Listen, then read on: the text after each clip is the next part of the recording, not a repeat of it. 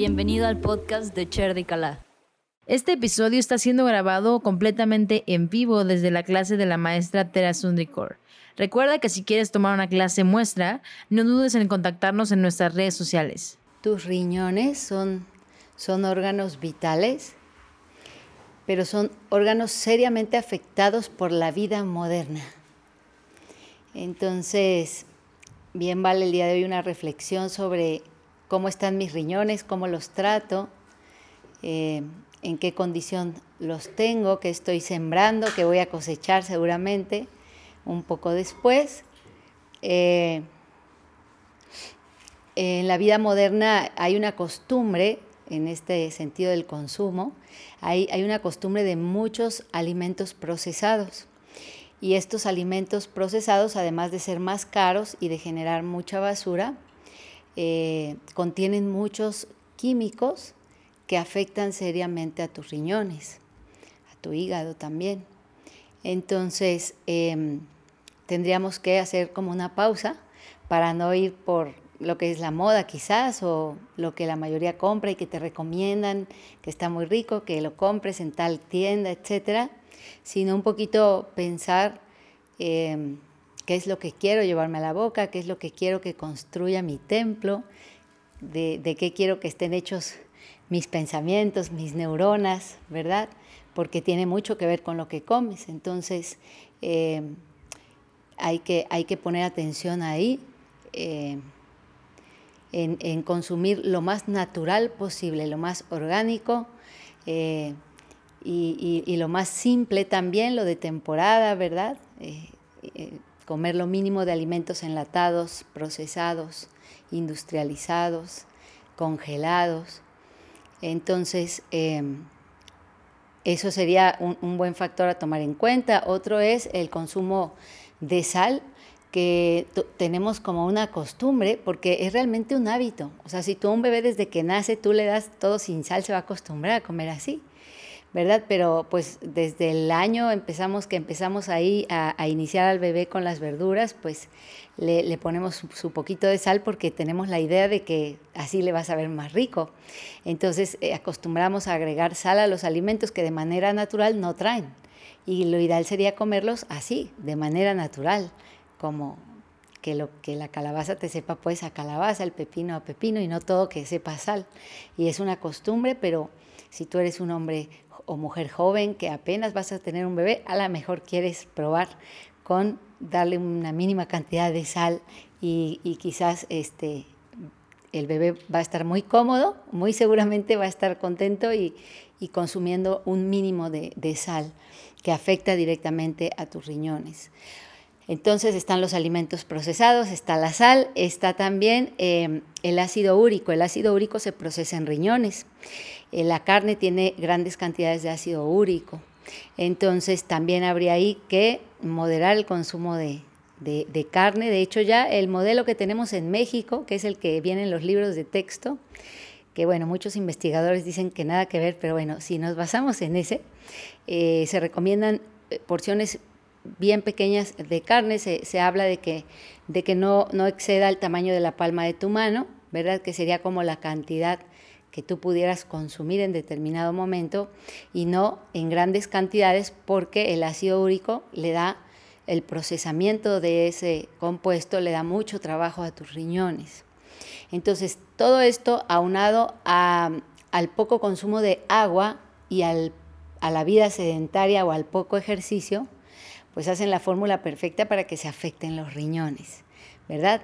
Eh, tú debes saber que el ejercicio como lo que acabas de hacer ahorita en el calentamiento, es una estimulación a tus riñones, ¿verdad? Pero a veces la vida sedentaria hace que no se muevan, que no los estimulemos y entonces nuestros riñones se van, se van enfermando.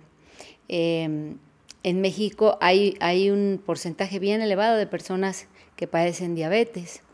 Eh, la diabetes es una enfermedad que lleva a una eh, a un mal funcionamiento de tus riñones, ¿verdad? A, que se atrofien tus riñones. Entonces también, si de repente tú tienes ahí en tu linaje a alguien que tiene diabetes, tendrías que estar doblemente atento de, de cuidar a tus riñones, ¿verdad? Porque lo cierto es que la vida no es posible sin sin tus riñones. Entonces, eh, sería muy, muy buena idea cuidarlos y, y, no llegar a un punto, ¿verdad?, en el que, eh, bueno, pues la persona cuando está candidato a la diálisis eh, es un sufrimiento, ¿no? incluso comentan abiertamente como siento que es una cuenta regresiva, a que ya me voy a morir, ¿no? Y a veces suele ocurrir así, em, pero eso ya es cuando estamos en un punto extremo, ¿no? Ahorita si tú estás aquí, si tú tienes ese color tan saludable en tu piel, quiere decir que tus riñones están funcionando bastante bien, entonces es un buen momento hoy para reflexionar y comenzar a cuidarlos. Entonces, eh, pues qué bueno que estás, qué bueno que te estás enterando. A lo mejor muchos de ustedes ya saben un poquito de esto que les acabo de platicar, quizá otros no, pero si quieres comenzar a cuidarlos, pues comienza a tomar eh, abundante agua natural, poca sal, pocos alimentos procesados, poca cantidad de carne, haz ejercicio y tus riñones pueden estar bien por mucho tiempo. Em, en Kundalini Yoga asociamos un órgano con una emoción. Y en el caso de los riñones se asocia al miedo, ¿no? Así como el hígado al enojo, el corazón al amor, etc. En el caso de los riñones es, es al miedo. Y tiene mucho que ver, porque cuando tú tienes miedo de lo que sea, lo que sucede es que tus riñones o tus suprarrenales, más bien que son estas glándulas que están encima de tus riñones, comienzan a secretar adrenalina y cortisol. Y si eso no se ocupa, te intoxica también. Entonces, si tú en tu día estás experimentando miedo y cada que te dicen que es que está dando mucho esto y es que va a pasar esto otro y es que cuídate porque no sé qué, y tú sientes miedo, estás secretando esas sustancias y, si tú no, no ocupas esa, esa adrenalina que secretaste, entonces te va a intoxicar.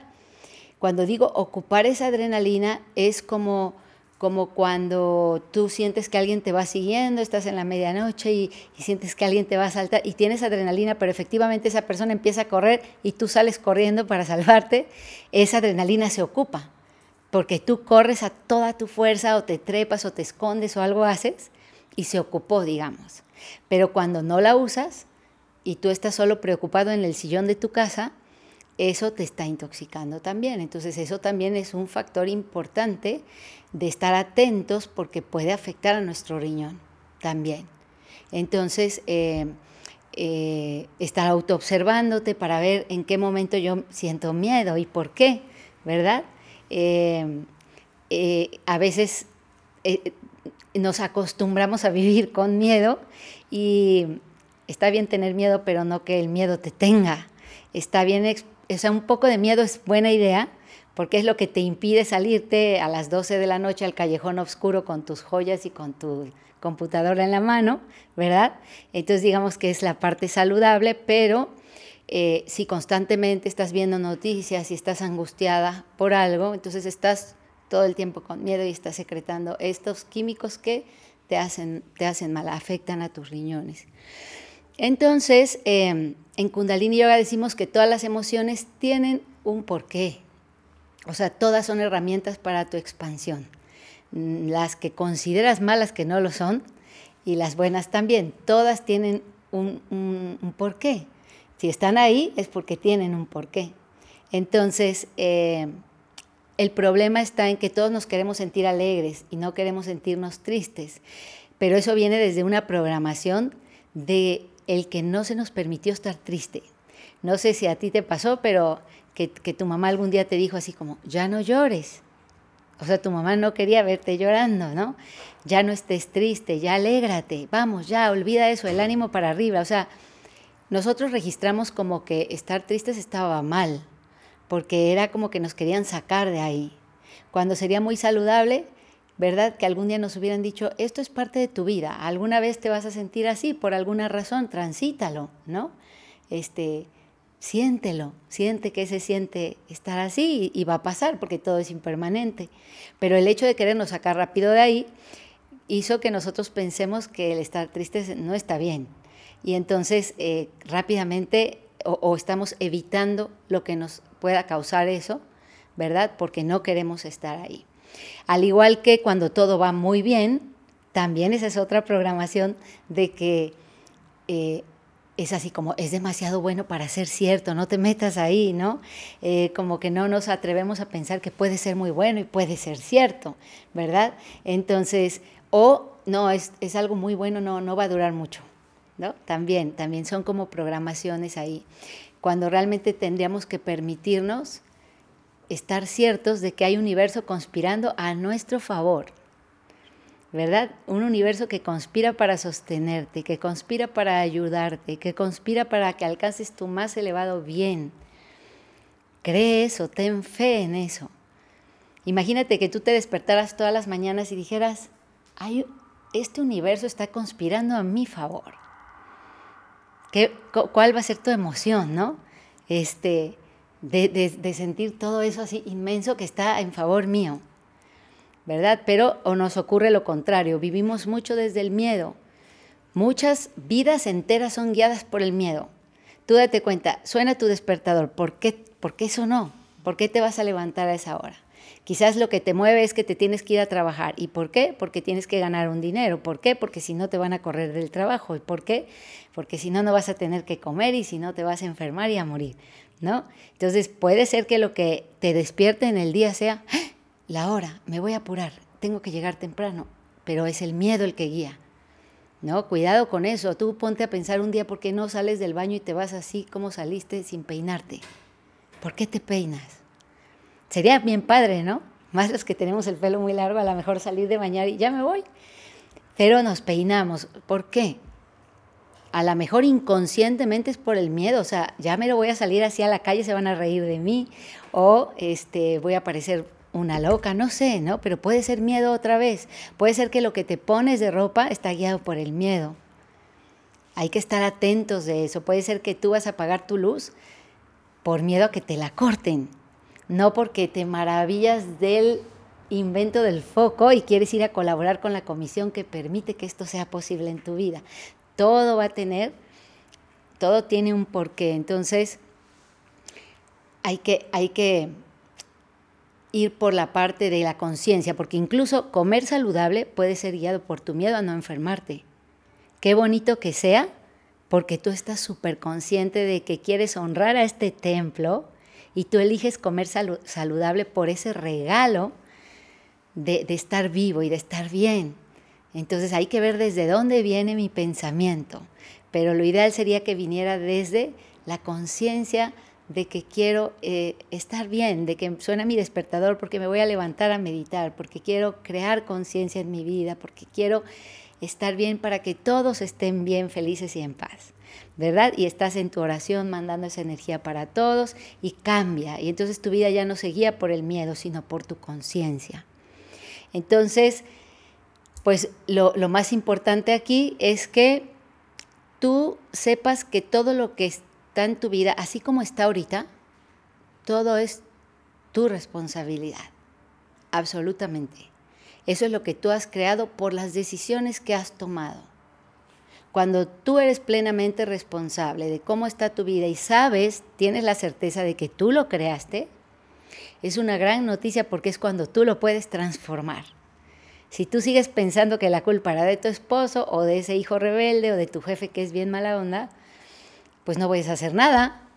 Tienes que esperar a ver si alguno de ellos un día cambia. Pero si tú dices, yo sé que esto que hay en mi vida es porque yo lo creé, porque yo lo construí, porque es el producto de mis decisiones, entonces es cuando tú puedes transformar todo eso. Porque si tú lo creaste, tú lo puedes también cambiar. Y ahí viene la metamorfosis y, la creación de la conciencia.